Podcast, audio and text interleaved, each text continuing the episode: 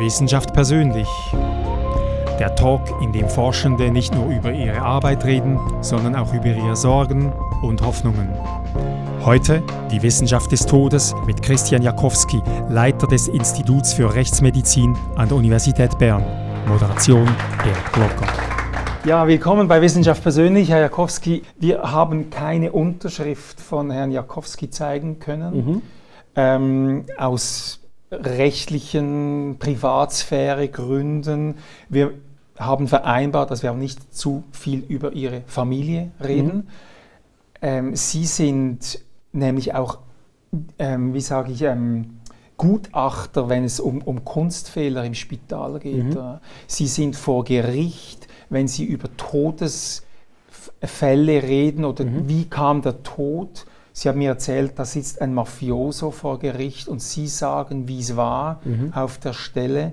Und da kann man sich entweder unter der Ärzteschaft, die den Kunstfehler begangen haben, oder unter den Mafiosi Feinde schaffen. Und das sehe ich, dass man da nicht seine persönliche Adresse kundtun möchte. Ist es gefährlich, was Sie machen? Ähm, also ich glaube, es gibt auch andere Berufe, die vergleichbar gefährlich sind.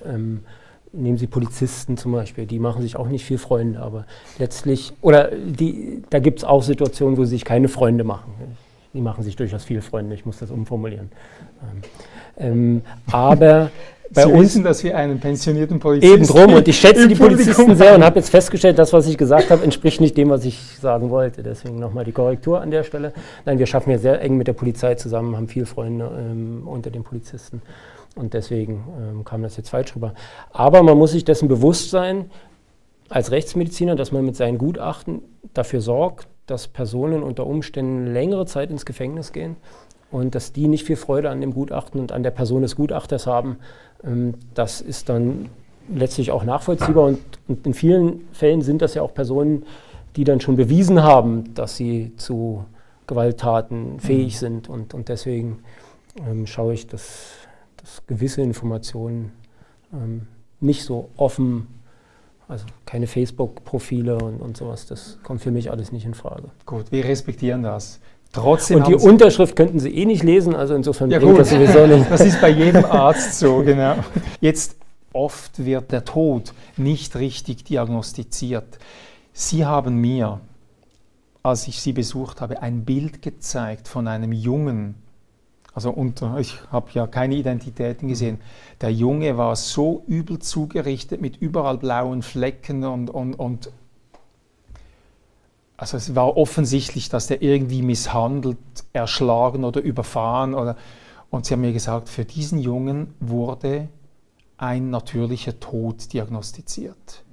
Wie kann das passieren? Ähm, ja, das ist eine sehr gute Frage wie das passieren kann. Ich kann Ihnen eingangs sagen, das passiert regelmäßig und ähm, den Zeitraum, den ich jetzt überblicke, alleine in, in dem Institut, für das ich jetzt äh, das Vergnügen habe, den Direktor ähm, zu, zu stellen, da haben wir allein in den letzten 14 Jahren drei Tötungsdelikte durch Schuss gehabt, die nicht erkannt wurden im Rahmen der ärztlichen Tätigkeit. Die sind zum Teil aus dem Spital gekommen. Man hat nicht gemerkt, dass die erschossen wurden. Ja, aber, ähm, also Entschuldigung. Ja, das wie, ist eben. Das, wie merkt man das nicht? Ja, das, das ist gar nicht so, so schwierig, wenn, wenn das waren zum Beispiel alles Schüsse, die in den Hinterkopf oder in den Rücken gingen. Und jetzt liegt die Leiche auf dem Rücken da, man kommt als Notarzt dorthin, versucht zu reanimieren, versucht das Leben zu retten, muss am Ende aufgeben, gibt auf und ähm, macht dann keine gründliche ärztliche Leichenschau, das, was an sich vorgesehen wäre, dann kann es durchaus passieren, dass ein kleines Loch im Hinterkopf eben nicht gesehen wird.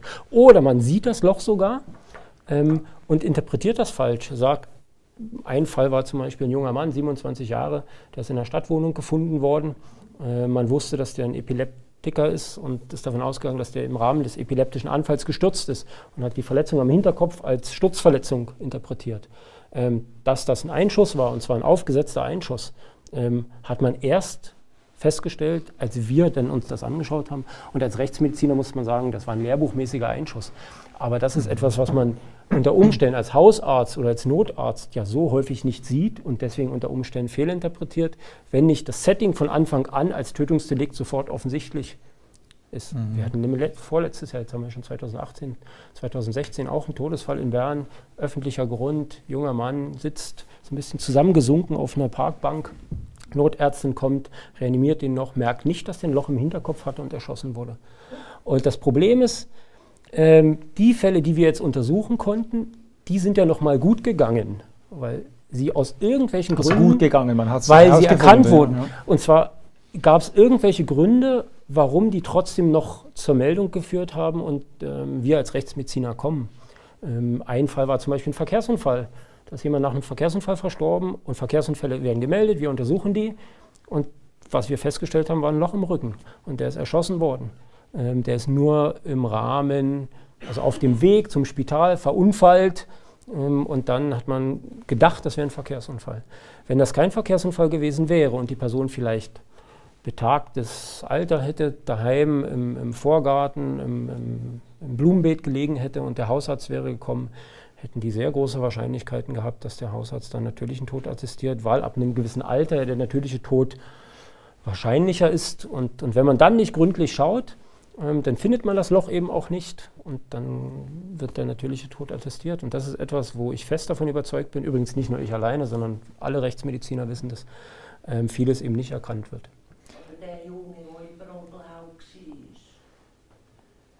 Ja, das war noch ein etwas spezieller Fall, wo ich eigentlich noch nicht drüber reden möchte und kann, weil der ist noch nicht abgeschlossen.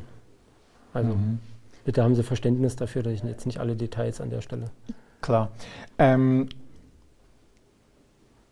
es gibt ja auch, Sie haben gesagt, in Situationen, in Lebenssituationen, wo eigentlich der Tod schon so fast wie zu erwarten ist, bei älteren Menschen. Mhm. Ja äh, wenn, wenn ein, ein Ehegatte tot im Bett liegt und der überlebende Ehegatte ruft den Arzt. Mhm. Und da gibt es ja in Deutschland auch so Zahlen, ich suche sie jetzt. Äh, jeder zweite Tötungsdelikt würde nicht als solcher erkannt, ist eine Erkenntnis aus ja. Deutschland. Also es könnte sehr wohl sein, dass ein Ehepartner, sehr alt, seinen leidenden, vielleicht dementen Ehepartner mit einem Kissen erstickt und niemand merkt das. Das ist sehr, sehr... Ist, sehr ist das jeder Zweite? Also in, man, man, weiß das in Deutschland deshalb, weil es dort Studien dazu gibt. Ja. Äh, man, in Deutschland gibt es ein Instrument der Qualitätssicherung. Und zwar wird dort es ist gesetzlich vorgeschrieben in den Bestattungsgesetzen in den Bundesländern in Deutschland, dass jeder Leichnam, der eingeäschert wird, also der ins Krematorium geht und damit letztlich definitiv zerstört wird, dass der vorher nochmal durch einen Sachverständigen angeschaut wird. Das sind in der Regel Rechtsmediziner oder Amtsärzte. Und da werden jedes Jahr Unfälle, Suizide und auch Tötungsdelikte rausgefischt. Jetzt ist es so, dieses Instrument haben wir in der Schweiz gar nicht. Also mhm. wir wissen, oder ich muss anders anfangen, das, was in Deutschland über über diese Krematoriumsleichenschau aus der Dunkelziffer noch rausgeholt wird, das bleibt hier in der Dunkelziffer drin. Ähm, und deswegen besteht an sich keine, keine Veranlassung hier anzunehmen, dass das hier besser ist, sondern hier ist es vermutlich eher noch schlimmer als in Deutschland, weil wir hier dieses Instrument gar nicht haben.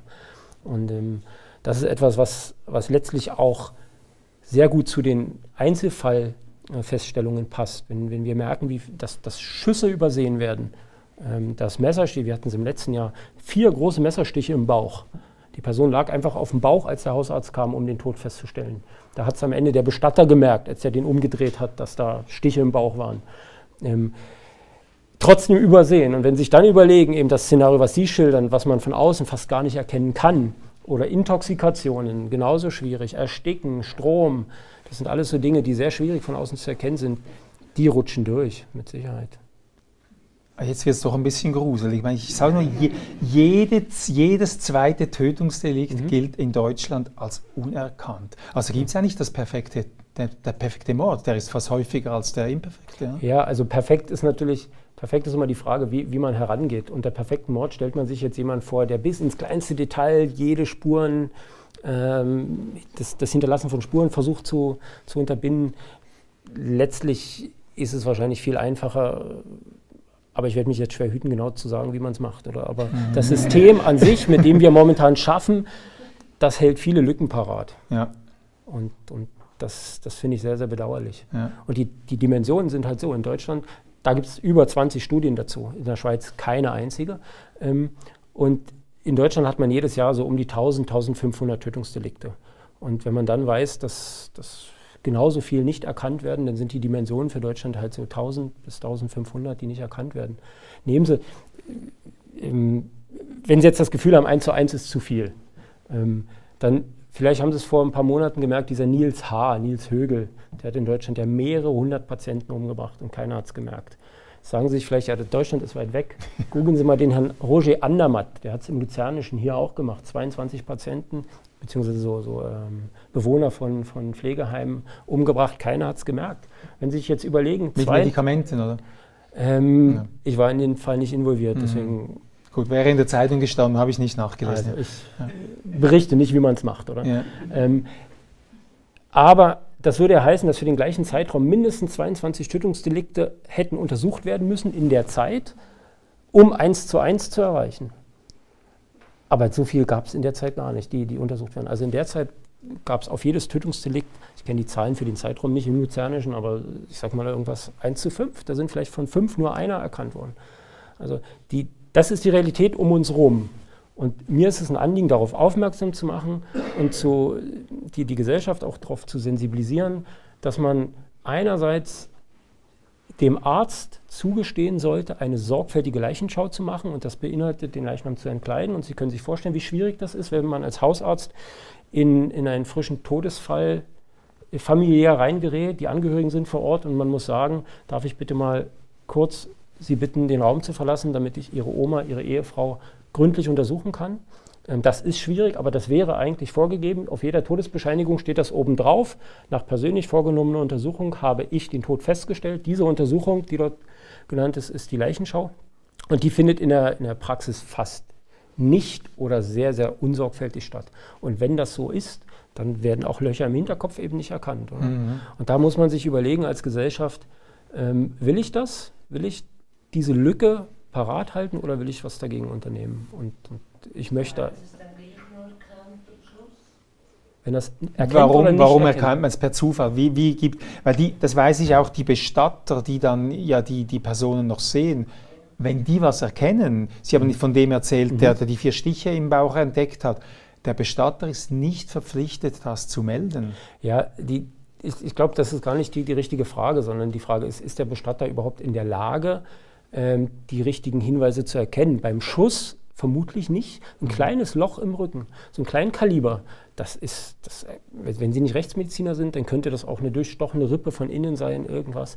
Ähm, mhm. das, das erkennen Sie in, dem, in der Situation nur als Sachverständiger. Mhm. Und das erkennt auch in der Regel kein Hausarzt, mhm. weil das sind sehr spezifische Befunde. Und da muss man sich überlegen, ob das System, so wie wir es momentan haben, geeignet ist, die Sicherheit zu generieren, die wir als Gesellschaft an sich mhm. haben möchten.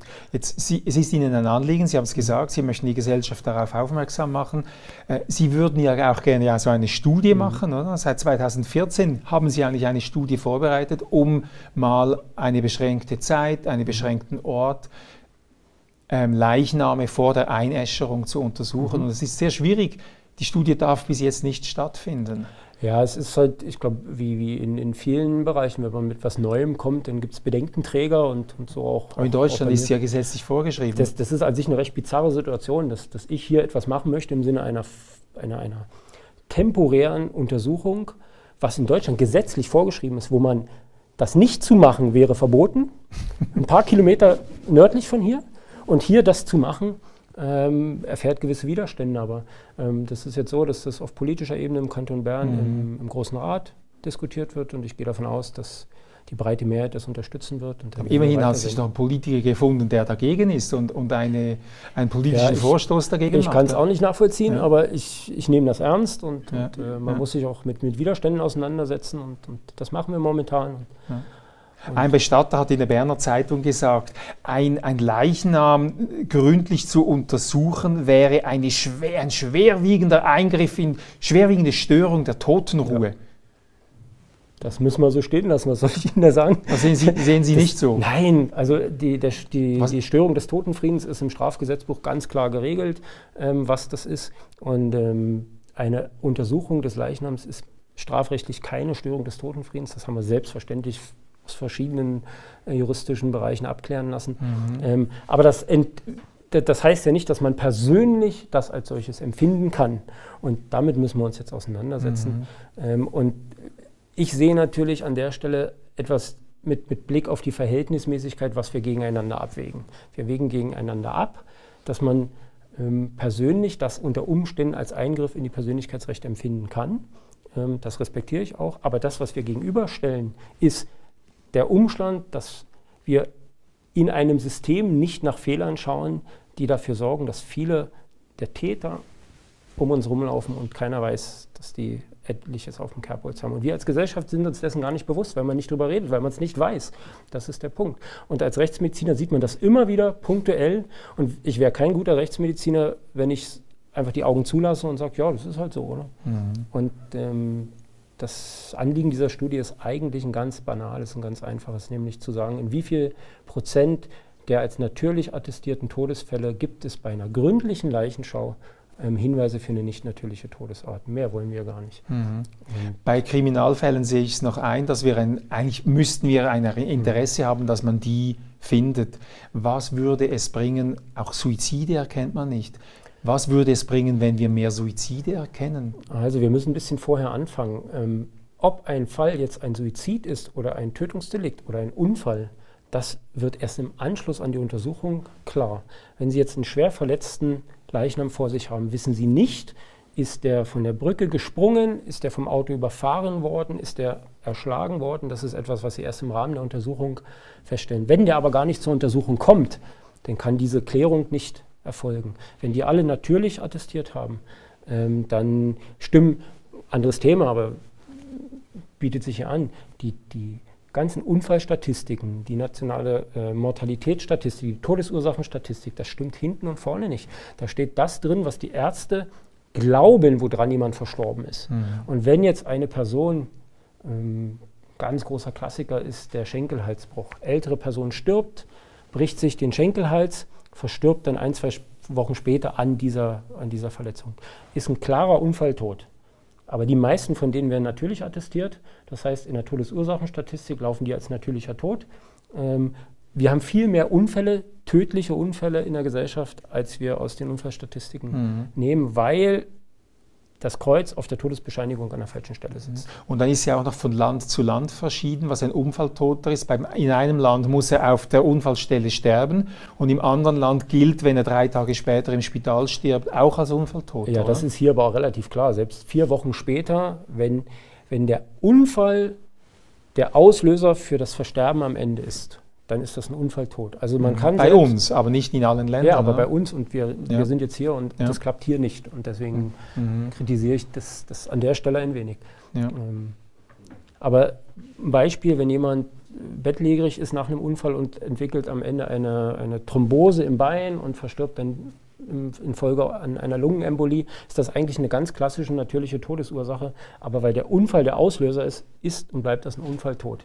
Das wird in der, in der Realität, in der Praxis ganz häufig falsch angekreuzt und deswegen sind die Statistiken halt so, wie sie sind, mhm. nicht ganz korrekt. Und wenn sie richtig wären, was hätten wir davon? Wir hätten äh, wir könnten Prävention besser machen, wir könnten die ganze, die ganze Forschung im Gesundheitswesen, die wird ja im, im Sinne der Forschungsförderung wo stecken wir die Forschungsgelder rein? Da konsultieren wir die Todesursachenstatistik und sagen, ah, mhm. ah, Herz, wir müssen Herzforschung betreiben.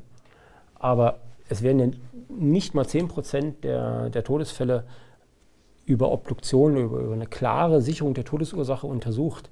Und warum ist die Todesursache Herz so hoch in der Todesursachenstatistik? Weil alle Ärzte, die nicht wissen, woran jemand verstorben ist, gucken in die Todesursachenstatistik und sagen, ah, Herz ist das Wahrscheinlichste.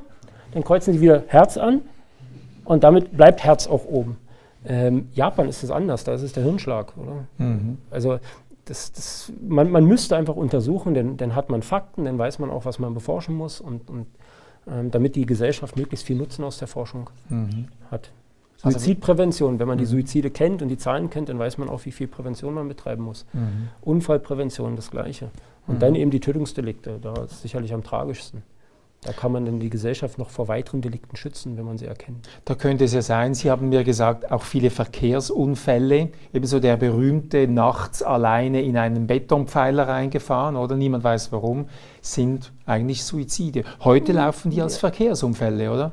Und ja, nicht als Suizide, wenn es keinen Abschiedsbrief gibt. Wir, wir haben mit dem Begriff Verkehrsunfall ja schon das erste Problem Weil Unfall ist eine Todesart, juristisch. Ähm, da gibt es den Suizid, den natürlichen Tod, das Tötungsdelikt und den Unfall.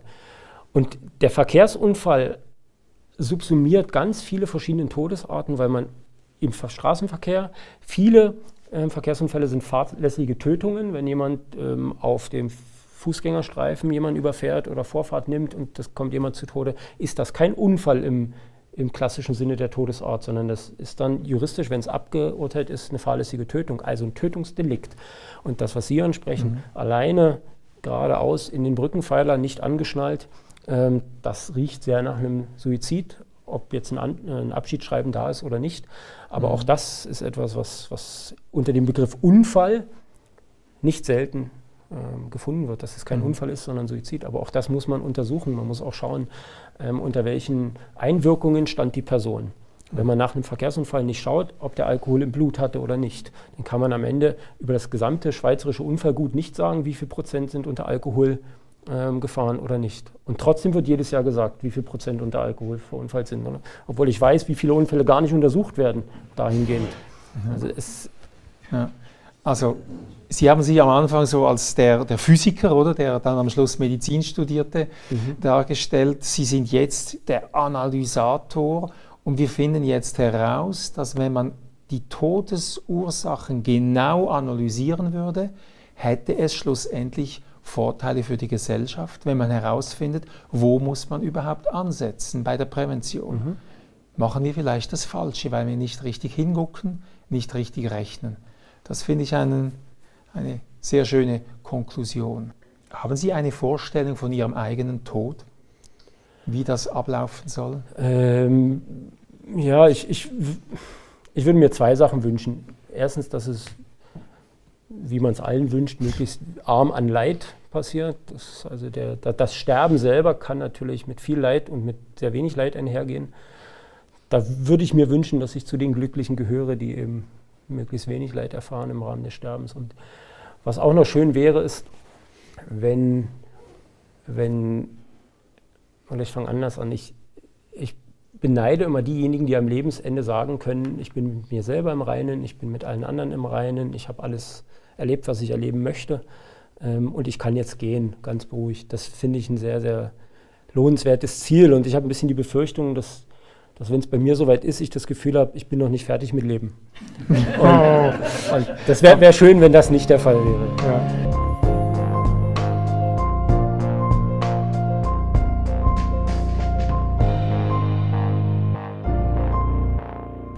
CSI Miami, CSI New York. Ähm, was kennen Sie von solchen ähm, Serien?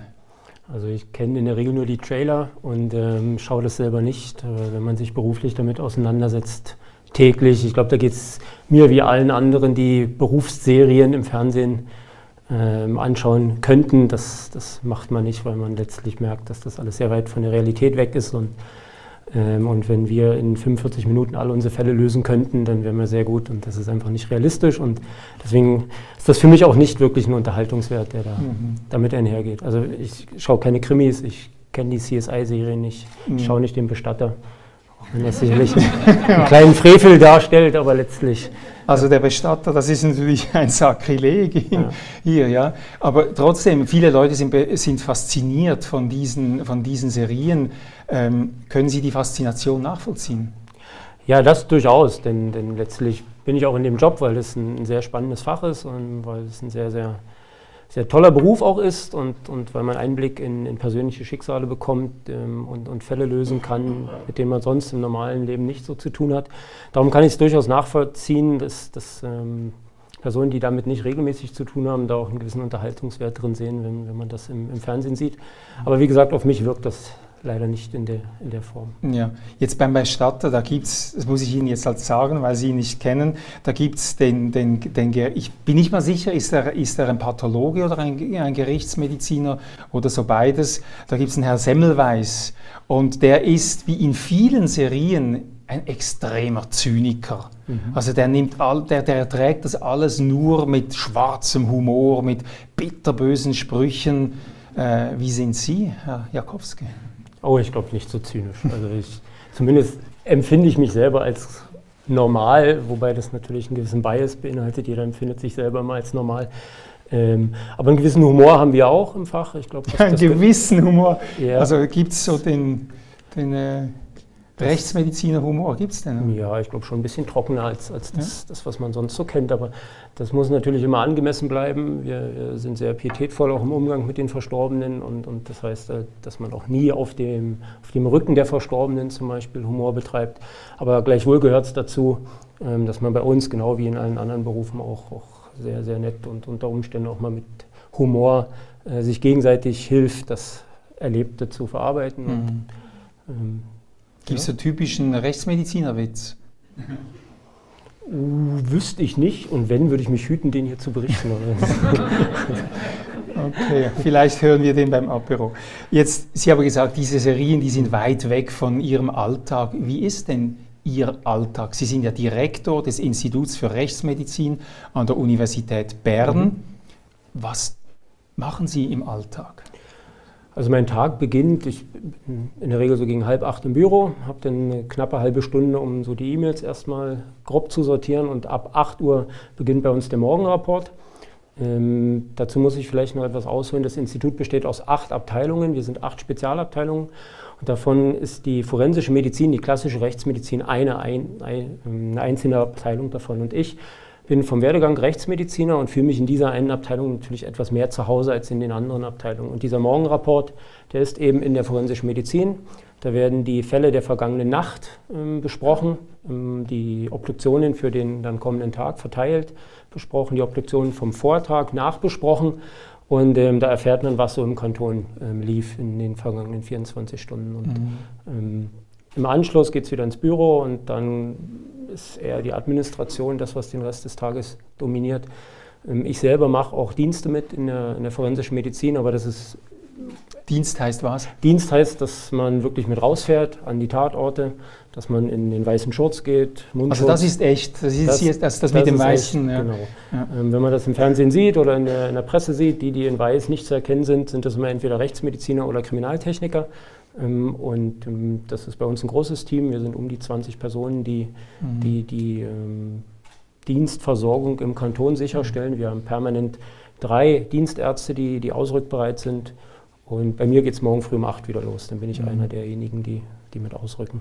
Noch eine, eine kurze Frage zu diesen weißen, äh, weißen äh, Overalls. Wenn dann noch aber die Inspektorin quer durchlatscht, das ist auch eher unwahrscheinlich, oder? Weil die ist dann nicht in weiß, sondern da würde sie alles zerstören. Also das haben Sie ja wahrscheinlich jetzt wieder aus dem Fernsehen, oder? Das habe ich eben aus dem Fernsehen, ja. Ich kenne ja Ihr Metier nur aus dem Fernsehen. Eben drum und das ist, das ist der erste Moment, wo ich dann spätestens abschalte, oder wenn... Ah, Spurenzerstörung. Wenn der, der, ja. der Fahnder oder der Staatsanwalt dann völlig ohne Mundschutz seine DNA überall verteilt und... Ja ähm, das geht in der Realität nicht. Ja. Oder ja. was man auch häufig sieht, dass Befragungen auf der Straße zwei oder drei Personen gleichzeitig befragt werden. Das ist fernab der Realität. Ja. Das DNA ist auch gute, ein gutes Stichwort. Ich wollte das zwar viel später fragen, aber jetzt, wenn Sie es bringen, man hört ja heute DNA-Spuren, oder? Früher waren es Fingerabdrücke, da ging der, ähm, der, der, der, Techniker hin und hat so ein Puder aufgestreut und dann mit so einem Kleber in so einen Fingerabdruck gegangen, das konnte man noch nachvollziehen. Jetzt DNA-Spuren wie findet man die? Das kann ja eine, eine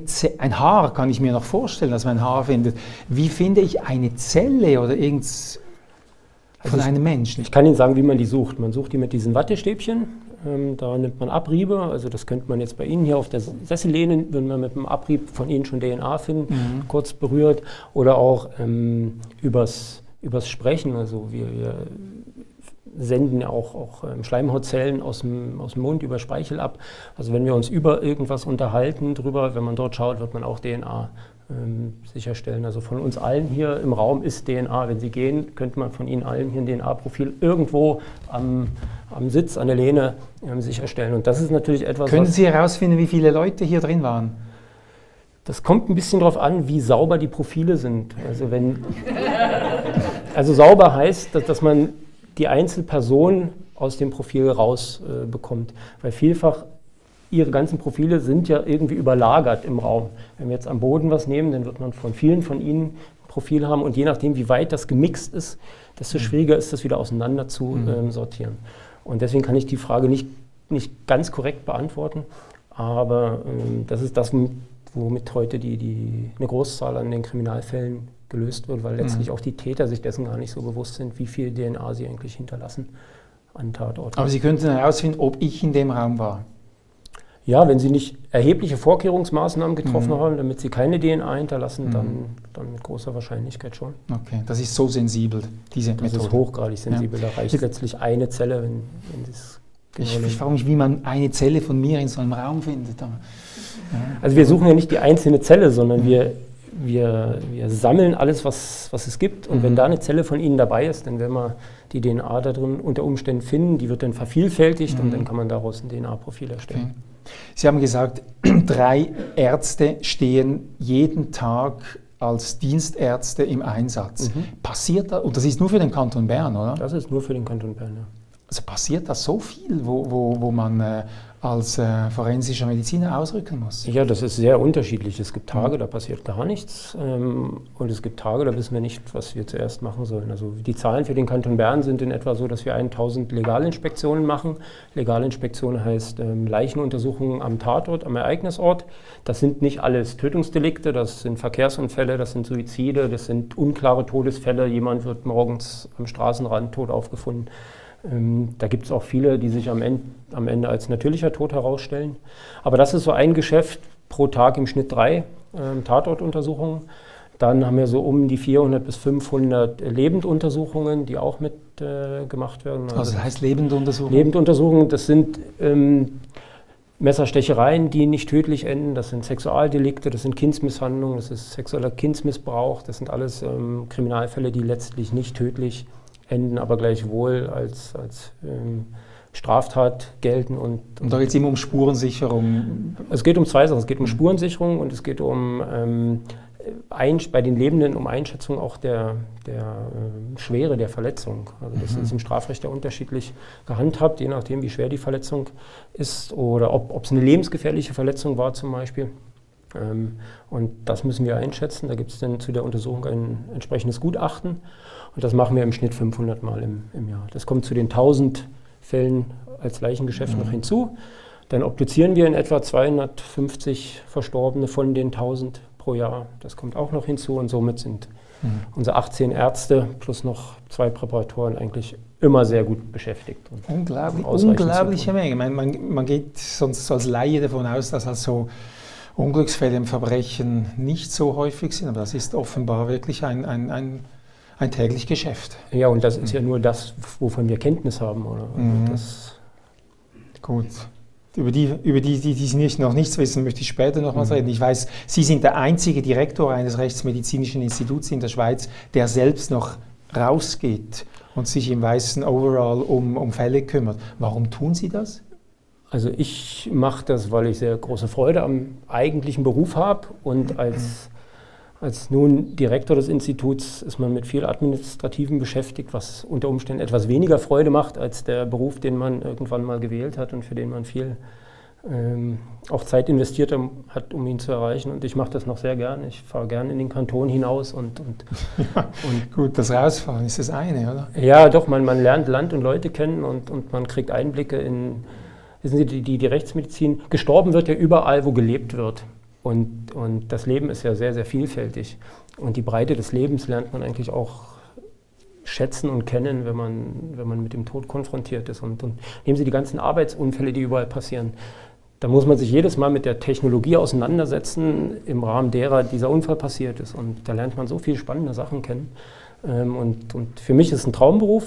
Ich wüsste nicht, welcher andere Beruf so vielfältig ist. Man hat Aber Medizin beginnt man nehme ich jetzt mal an, zu studieren, weil man Menschen helfen will, oder?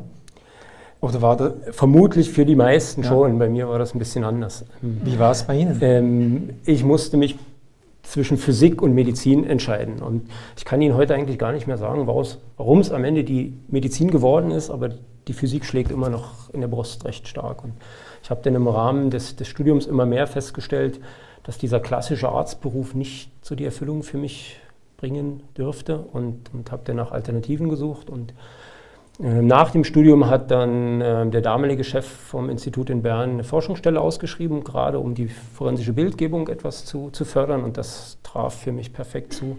Da ist viel Physik äh, gebraucht und Mhm. Dann bin ich nach Bern gekommen und ab dann ging das sehr schön. Sie sich, also das, man kann sagen, als Arzt kümmern Sie sich lieber um tote Patienten, kann man denen nicht sagen, als um, um lebendige Patienten? Ähm, ich persönlich ja. Mhm. Also ich ähm, empfinde in dem Zusammenhang das Arbeiten als weniger anspruchsvoll, weil man die, die, das Naturell des Patienten, die persönlichen Empfindungen des Patienten, die ja in der Klinik eine sehr große Rolle spielen, mhm. ähm, die haben wir als Rechtsmediziner nicht. Wir können uns wirklich auf den Befund konzentrieren, wir können ähm, die, die Untersuchungsergebnisse losgelöst von dem von den Empfindlichkeiten des Patienten anschauen. Und das macht vieles viel einfacher. Mhm. Und, ähm, ja. Distanzieren Sie sich von den Dingen, die Sie da sehen? Ich meine, Sie sehen alles. Sie sehen alle Abgründe, oder? Ähm, nein, distanzieren würde ich nicht sagen. Das ist einfach, dass man für sich, für seine eigene Psychohygiene ein bisschen schaut, dass man die die persönlichen Schicksale, die damit verbunden sind, nicht zu sehr an sich rankommen lässt. Aber Distanz darf man nicht wahren. Man muss, man muss ran ans Ereignis, man muss ran an den Befund. Ähm, und Distanz ist da eher, eher kontraproduktiv. Mhm. Aber geht es Ihnen nie nah an? Ähm, die Leichen nicht. Ähm, ich habe so zwei, drei Erlebnisse gehabt, aber das war dann eher mit, mit Angehörigen oder mit, mhm. mit Personen, die in, in, in diese Untersuchung plötzlich reingeraten sind, ohne das vorher gewusst zu haben. Und, und, und wenn man das erlebt, das ist dann schon etwas, was, wo, wo ich Bilder im Kopf habe, die länger ähm, mhm. Ähm, bleiben. Aber der Umgang mit den Verstorbenen, das ist nichts, was, was für Rechtsmediziner ähm, länger, länger problematisch ist. Mhm. Ich glaube, wer da ein Problem hat, der, der wird auch nicht glücklich im Fach. Die, die, die gehen dann nach einem halben Jahr wieder. Okay. Aber die, die länger bleiben, die erkennen dann auch die, die schönen Seiten des Faches und, und da gibt es sehr viele. Mhm. Ja, was, ich, genau. was ist schön? Was ist die gute Frage? Ja, schön ist, schön ist allein die Abwechslung. Ich mein, wenn, wenn ich jetzt meinen Tag anschaue, ich habe ein Büro, kann Büroarbeit machen, ich, ich kann in den Obduktionssaal gehen, kann handwerklich tätig sein. Das ist für mich, Entschuldigung, wenn ich das so sage, als Mann auch etwas, was, was mir Freude macht. Und dann halt das Rausfahren an die frische Luft, Land und Leute, ähm, spannende Dinge, das, das, ist letztlich auch schön. Und ich glaube, wenn man sich überlegt, wie viel Zeit man im, im Leben mit, mit Arbeit verbringt, dann sollte man da Freude mhm. bei haben. Aber ich bringe jetzt mal ein krasses Beispiel. Also die, ich, das Krasseste, was ich mir vorstellen kann, ist ein Suizid vor dem Zug. Mhm. Ich weiß von Polizisten, da sind die Leichenteile über hunderte von Metern mhm. verteilt. Das ist die Frage schon berechtigt. Was ist schön an dem Beruf? Ja, jetzt haben Sie natürlich ein Beispiel gewählt, wo es noch schwer ist, schöne Aspekte zu sehen. Aber ich muss Ihnen sagen, das muss gemacht werden. Das muss jemand wieder einsammeln. Das machen wir. Ähm, am Ende kann man ja auch in dem Umstand, dass man was Gutes tut, etwas Schönes empfinden. Und ähm, wenn man weiß, dass das mit unserer Arbeit einhergeht, dass man A, ausschließt, dass jemand als, ich sage auch ein überzogenes Beispiel, als, als Mordopfer auf die Schiene gelegt wird, um ein Delikt zu vertuschen. Das ist unsere Aufgabe, das sicherzustellen, dass das nicht passiert. Dann die Identität zu sichern, damit die Angehörigen wirklich Trauerarbeit leisten können. Das ist gerade bei Bahnleichen gar nicht so einfach, mhm. die über, wie Sie das schön geschildert haben. Und das ist doch letztlich was Schönes, wenn man was Sinnvolles in, in, in seinem Beruf machen kann. Und mhm. deswegen, ich glaube, vielleicht beantwortet das Ihre Frage. Auch das ist etwas Schönes, ähm, wenn man sinnvoll tätig sein kann. Mhm. Jeder unserer Gäste bringt ein Bild, eine Musik und einen Gegenstand mit. Wir beginnen heute bei Christian Jakowski mit dem Bild. Das sehen Sie da drüben. Ein schönes Kunstgemälde, würde man auf den ersten Blick denken, oder? Abstrakte Kunst. Nein, ähm, da, da brauchst du ein paar Worte dazu. Ähm, ist das vorgesehen, dass ich da erklären ja, darf? Ja, ja. Also, Aha, wenn Sie da... Also das Bild hängt bei mir im Büro und zwar ist das folgendermaßen, Sie müssen sich vorstellen, das ist, so sieht der Tod unter Mikroskop aus. Wir haben hier zweimal das gleiche Objekt und zwar ist das ein Querschnitt von einem Herzkranzgefäß. Das Herzkranzgefäß ist ähm, die Schlagader, die das Herz selber mit sauerstoffreichem Blut versorgt. Und das sollte eigentlich so ein, so ein runder Querschnitt sein, ähm, der in der Mitte frei ist, weil dort das Blut durch muss. Und hier ist es folgendermaßen, das ist verstopft Und wenn man sich mit den Zellen, die man dort sieht, etwas auskennt, dann kann man da sehr viel drin lesen. Und deswegen habe ich das für mich auch bei, bei mir als sehr eindrücklich im, im Büro. Und zwar haben wir hier eine Struktur, das ist eine Gefäßwandeinlagerung. Das ist das, was Sie kennen, wenn es heißt, die Cholesterinwerte sind zu hoch, dann gibt es Ablagerungen in den Gefäßen. Das haben wir hier gehabt. Und das führt dazu, dass der Körper versucht, das zu entfernen. Und das macht er mit einer Entzündungsreaktion. Und das sind hier ganz viele dunkle Zellen ringsherum, die ähm, entzünden das Gewebe. Und dann kommt es dazu, dass die Entzündung ein bisschen übergreift. Und die hat hier dazu für, geführt, dass Sie hier eine Stelle sehen, wo dieser dunkle Streifen unterbrochen ist.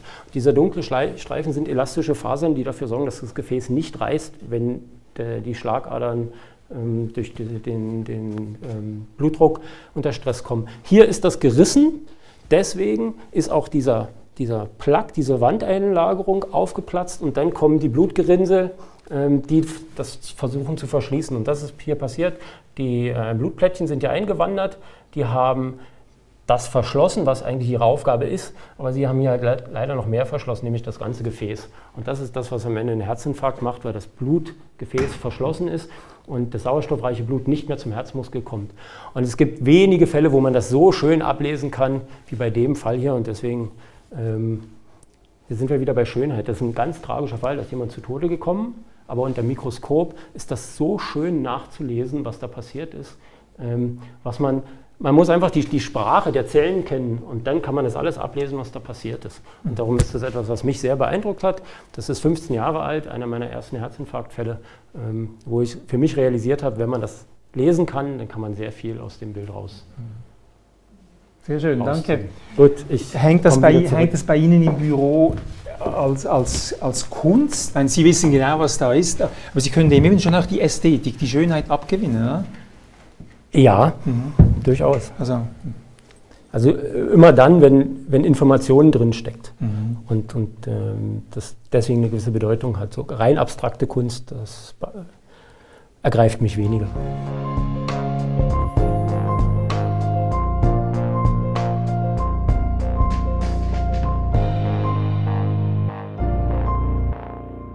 Was ist der Tod?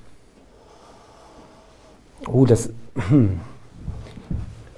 Der Tod hat ja viele Facetten. Man muss sich erstmal überlegen, was, was bedeutet es, wenn ein Mensch verstirbt. Und für mich heißt es, ein Mensch ist dann tot, wenn ähm, seine Prinzipien, sein Handeln nicht mehr möglich ist. Und ähm, wenn wir uns jetzt überlegen, welches Organ im Körper dafür Sorge trägt, ist es das Hirn. Also sprich, man muss sich überlegen, jetzt im Verlauf des Sterbevorgangs, zu welchem Zeitpunkt ist das Hirn mit einem nachhaltigen Schaden versehen. Und zwar so nachhaltig, dass es nicht mehr erwartet werden kann, dass, ähm, dass, äh, dass die Funktionen wiederkommen. Und ähm, da gibt es verschiedene Wege dorthin zu diesem Hirnschaden. Also mal ganz zwischendurch, es ist nicht ganz ein klar definierter Punkt, oder? Der, der Punkt ist der, dass der. Weil Sie reden jetzt immer von einem Prozess und wie man da. Ja, weil, weil man die Frage ja stellen muss, wo beginnt der Sterbevorgang? Mhm. Am Ende ist der Punkt, wo das Hirn einen, in der Regel einen sauerstoffmangelbedingten Hirnschaden erleidet, der Punkt, wo der Tod eintritt. Das ist aber von außen selten zu erkennen. Was man von außen erkennt, ist, dass das Herz aufhört zu schlagen, zum Beispiel. Viele denken, dann ist die Person tot. Das ist aber nicht der Fall. Ähm, man kann ja das Herz auch auswechseln oder man kann das Herz von außen überbrücken, man kann transplantieren, was, es gibt extrakorporale ähm, Herzunterstützungssysteme, die man einbauen kann. Also ohne das Herz könnte man leben und die Wissenschaft zeigt das auch, aber ohne das Hirn kann man eben nicht leben. Und je nachdem, welchen Weg jetzt dieser Hirnschaden hat, äh, genommen hat, ähm, davon abhängig ist, unter welchem Bild jemand verstirbt. Aber am Ende ist der, der Hirnschaden das, was, was den Daumen hoch oder den Daumen runter. Wie erkennt man denn, ob das Hirn, also dass das Herz nicht mehr schlägt, erkennt jeder, er fühlt den Puls. Ähm, wie erkennt man, dass das Hirn nicht mehr funktioniert? Also da, da, muss man zwei Settings unterscheiden. Das eine ist die hochspezialisierte Medizin im, im Unispital. Die haben viele Möglichkeiten über Hirnstromableitungen, über, über ähm, Sonographien, also Ultraschalluntersuchungen, die Durchblutung des Hirns ähm, zu untersuchen.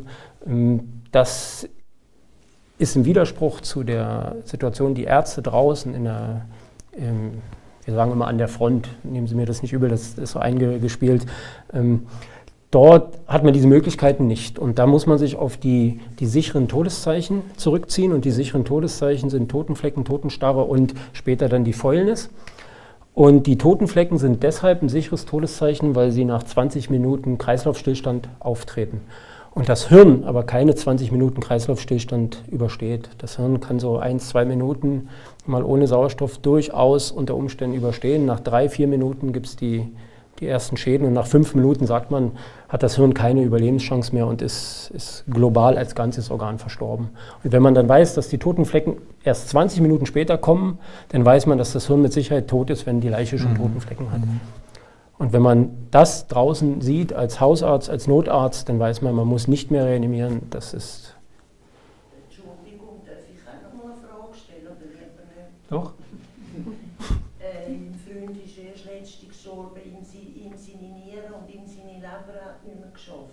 Mhm. Aber im, im Hirn ist er dann auch nicht da gewesen.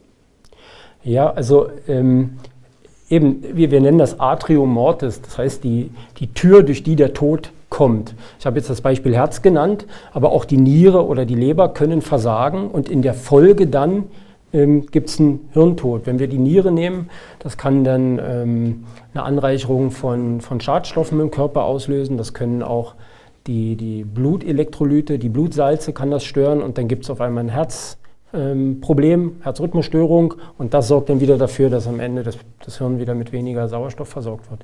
Ähm, der Weg, den dieser, der, der Tod zum Hirn nimmt, der kann sehr unterschiedlich über verschiedene Organe laufen. Ähm, aber der, der Tod tritt dann ein, wenn das Hirn keinen Sauerstoff mehr, mehr hat. Mhm. Jetzt gibt es ja die berühmte ähm, Situation, wo Menschen an, an, Geräten, an den Schläuchen, wie man so umgangssprachlich sagt, hängt und das Herz schlägt nicht, aber die Maschine macht es, der Mensch gibt keine Antwort mehr und die Angehörigen sehen ihre den Freund, Vater, Mutter, Schwester, Geschwister da und das, der Mensch lebt für sie. Das könnte aber ein Irrtum sein, wenn ich Sie es richtig verstehe. Ja, das ist auch gar nicht so selten der Fall, dass man jemanden ähm, zum Beispiel für die Organentnahme noch ähm, mit funktionierendem Kreislauf versieht. Ähm, wenn die Person aber schon hirntot ist, und da hatte ich die, die Möglichkeiten der Hirntoddiagnostik ja schon angetönt, ähm, dann macht man das nur, damit man das Herz, die Lunge, die Leber allenfalls noch einem Organempfänger zur Verfügung stellen kann. Und die Angehörigen Aber, wissen das, dass das eigentlich nur noch ein Spender ist, der da liegt. Oder, oder sagt man denen, wir halten ihn am Leben? Also wir halten nee, nee, eben. Wir, wir, müssen aufpassen, die ja. Person ist nicht mehr am Leben. Die Person ist tot, weil sie ist hirntot. Aber der Körper, mal abgesehen vom Hirn, der wird noch am Leben erhalten. Mhm. Aber deswegen ist ja wichtig, dass wir wissen, Hirntod heißt Tod, weil das Individuum ist dann verstorben. Gleichwohl kann das Herz noch weiter schlagen, gleichwohl kann die Leber noch weiter funktionieren, gleichwohl können die Muskeln zum Teil noch, noch Reaktionen machen. Ähm, und das führt dann zum Beispiel dazu, wenn man einen solchen Leichnam dann nach der Explantation auf den Obduktionstisch bekommt, dass man sieht, dass das Hirn schon lange tot ist, schon zwei, drei Tage tot ist, also auch schon, schon postmortale Veränderungen hat, erweicht ist, ähm, so aussieht, wie wenn man einen Leichnam nach drei Tagen obduziert, aber die Organe, die dann noch drin sind, die sind frisch tot. Ähm, und daran sieht man dann auch, dass die Person wirklich tot war, obwohl sie von außen, und das ist dann halt sehr tragisch für die Angehörigen, einen sehr vitalen Eindruck macht. Das Hautkolorit ist rosé, der Puls fühlt man, die Atmung funktioniert. Aber das ist alles von extern unterstützt. Ähm, und die Person ist in dem Moment tot, wo der Hirntod eingetreten ist. Also ich erinnere mich jetzt an eine Situation, wo ich eine Bekannte so erlebt habe, vor etwa zwei Jahren. Aber ich wusste nicht, ob das Gehirn noch lebt oder nicht. Wissen die Angehörigen das? Sagt man denen das? Ja, das müssen die Angehörigen ja wissen, weil sie würden ja keine Organexplantation zustimmen, wenn die Person nicht tot ist, also wenn die nicht sicher tot ist. Und da geht es eben immer um den Hirntod. Gut, man kann auch Leben transplantieren, aber den mhm. willigt man ja selber ein, oder? Mhm. Ähm, aber ähm, man würde keine Organexplantation bei den Angehörigen erfragen, wenn man nicht sicher ist, dass die Person hirntot mhm. ist oder hirntot wird. Manchmal bereitet man mhm. das auch vor. Jetzt gibt es ja die berühmten Fälle, wo Leute ich habe sowas gelesen, zwei Tage in der Kühlkammer liegen und dann klopfen sie, also mhm. bei den Leichen liegen und dann klopfen sie von innen oder auch die berühmten Geschichten, wo Leute aus dem Grab wieder plötzlich sich melden äh, und, und Also es, man kann tot sein und wieder, wieder kommen, oder? Ähm, auch ein sehr breites Feld, das Sie jetzt ansprechen, oder? Das, das, geht um die Todesdiagnostik dabei. Also ich kann Sie beruhigen, wer tot ist, bleibt tot, der wacht nie wieder auf. Das, also, ja, nein, das, das, lese ich in der Zeitung, der ja, war beerdigt. Da, da, ist auch was dran, was, was Sie, was Sie an, ansprechen. Ähm, aber vielleicht, dass wir das mal als Grundlage nehmen, wer tot ist, der ist tot und bleibt tot. Ähm, da kann man sich drauf verlassen. Aber das Problem ist, dass die Todesdiagnostik unter Umständen nicht sehr seriös gemacht wird. Und ähm, da können Fehler passieren dabei. Wenn ein Arzt zum Beispiel, wie man das auch häufig eben in den Serien sieht, oder? Ähm, da wird nur kurz unter das Laken geschaut, ja, ja, ist tot, Laken wieder drüber. Das ist keine sichere Todesfeststellung. Die Todesfeststellung ist die, die wichtigste Diagnose, die man als Arzt seinem Patienten gegenüber schuldet.